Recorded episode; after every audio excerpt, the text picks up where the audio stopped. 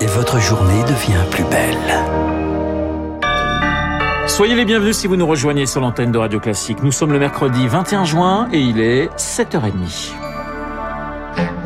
La matinale de Radio Classique avec Renaud Blanc. Et le journal essentiel présenté par Charles Bonner. Bonjour Charles. Bonjour Renaud, bonjour à tous. À la une ce matin, la fin de la gratuité de certains médicaments. C'est l'une des pistes d'économie pour les finances publiques. Augmenter les franchises de certains médicaments remboursés.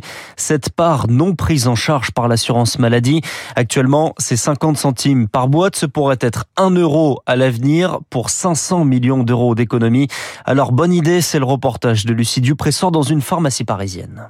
Au comptoir, Odile est une habituée de la pharmacie. Si elle doit payer ses médicaments plus cher, elle devra bien s'y résoudre. Payer un peu plus, c'est toujours embêtant, sauf que moi, d'abord, euh, j'ai pas le choix. À 80 ans, elle suit plusieurs traitements dont elle ne peut pas se passer. J'ai des choses à prendre, j'hésite pas. J'achète juste ce qu'il faut. Quand j'en ai plus, je reviens et le médecin dit c'est pour six mois. Je peux pas en prendre avant, je peux pas en prendre après. Même constat pour Sabine, 55 ans. Elle se contente de l'indispensable. Là, c'est parce que je suis tombée. Donc, je suis venue, je suis venue chercher des des choses pour me soigner parce que je me suis fait mal. Voilà, sinon j'y vais pas. On essaye vraiment de se soigner naturellement et d'éviter justement les médicaments. Dans les rangées de médicaments, à l'inverse, Jean-Marc Selve, le propriétaire de la pharmacie, constate des excès. Parfois, on voit des gens prendre des ordonnances, ils donnez-moi tout, je leur dis oui, mais ça c'est payant. Ah bah non, bah ça il m'en reste chez moi, comme par hasard. Comme faut payer, bah finalement ils en ont pas besoin. Malheureusement, pour rendre les gens responsables, le portefeuille c'est une des solutions. Lui est donc favorable à la hausse des franchises, mais avec certaines limites. Faut pas que ça impacte des gens qui ont vraiment des besoins de santé graves et donc n'auraient pas les moyens de payer une franchise. que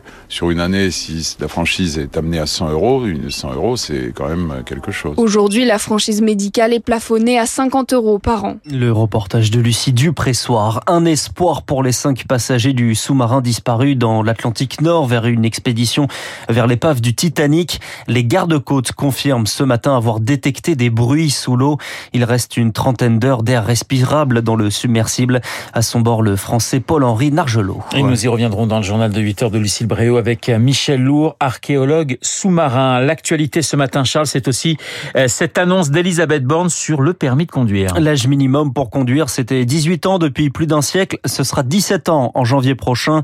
Pour financer ce permis, une aide de 500 euros est étendue aux élèves de lycée professionnels. Un projet d'attentat djihadiste déjoué. Un lycéen de 17 ans et un étudiant de 21 ans ont été mis en examen en mars et en juin. On l'a appris hier, soupçonnés de, de projeter des attaques à l'arme blanche. Ils ont été placés en détention provisoire. La dissolution des soulèvements de la terre présentée en Conseil des ministres ce matin. Ce groupement écologiste adepte de la désobéissance civile, actif notamment à Notre-Dame-des-Landes ou encore contre les bassines de Sainte-Soline et accusé de violence par Gérald Darmanin. 7h33 sur Radio Classique, c'est elle qui va devoir négocier avec le gouvernement. Marie-Lise Léon prend la tête de la CFDT, successeur de Laurent Berger pour l'occasion.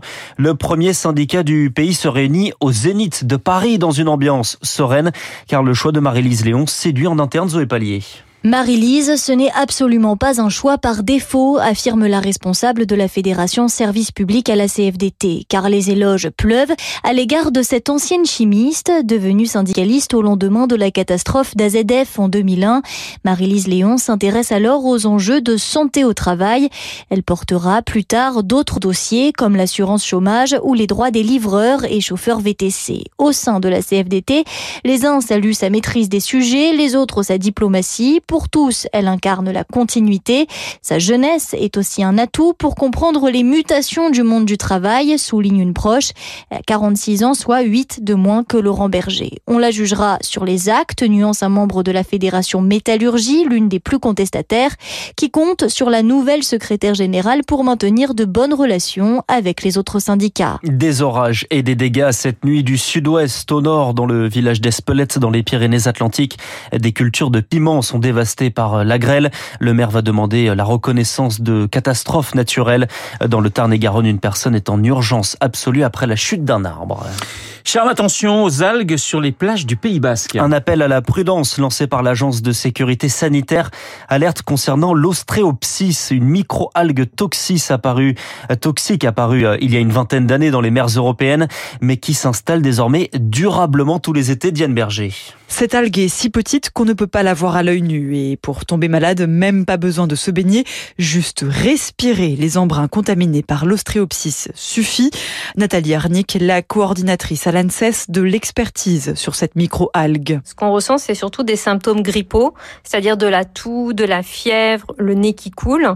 Et on peut aussi également ressentir un goût métallique dans la bouche. Des symptômes qui durent en général de 24 à 48 heures. Le problème, c'est pour les personnes qui ont des maladies respiratoires. Par exemple, les asthmatiques, ça peut être grave.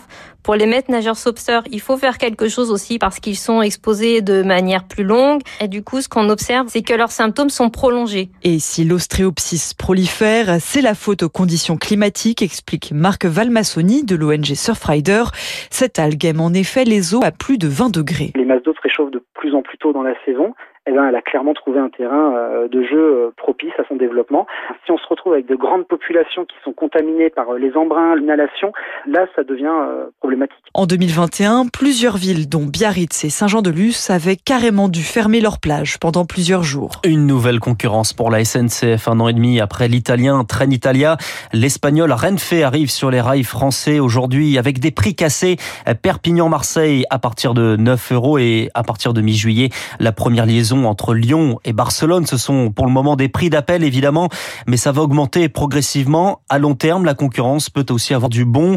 Patricia Perronès est économiste des transports. La meilleure chose à faire, c'est d'aller voir ce qui s'est passé un peu à l'étranger dans des pays qui ont ouvert à la concurrence de manière un peu similaire à ce qui se passe aujourd'hui en France. On constate une baisse des prix, pas énorme. On va pas avoir des billets à 9 euros sur l'ensemble des trains en France. Faut, faut pas rêver. Mais plutôt euh, une baisse qui est de l'ordre, pour les pays où la baisse est la plus faible, 5-10%. Pour les pays où elle est plus élevée, on peut monter jusqu'à 20-30. Après, c'est pas uniquement le prix, c'est aussi la, bah, l'offre. Ça fait plus de trains. Et donc ça, c'est une bonne chose, mais euh, pas forcément à court terme. Patricia Perronès avec Eric Kioch. Et puis on l'a appris ce matin en Russie deux drones abattus près d'une base militaire dans la région de Moscou.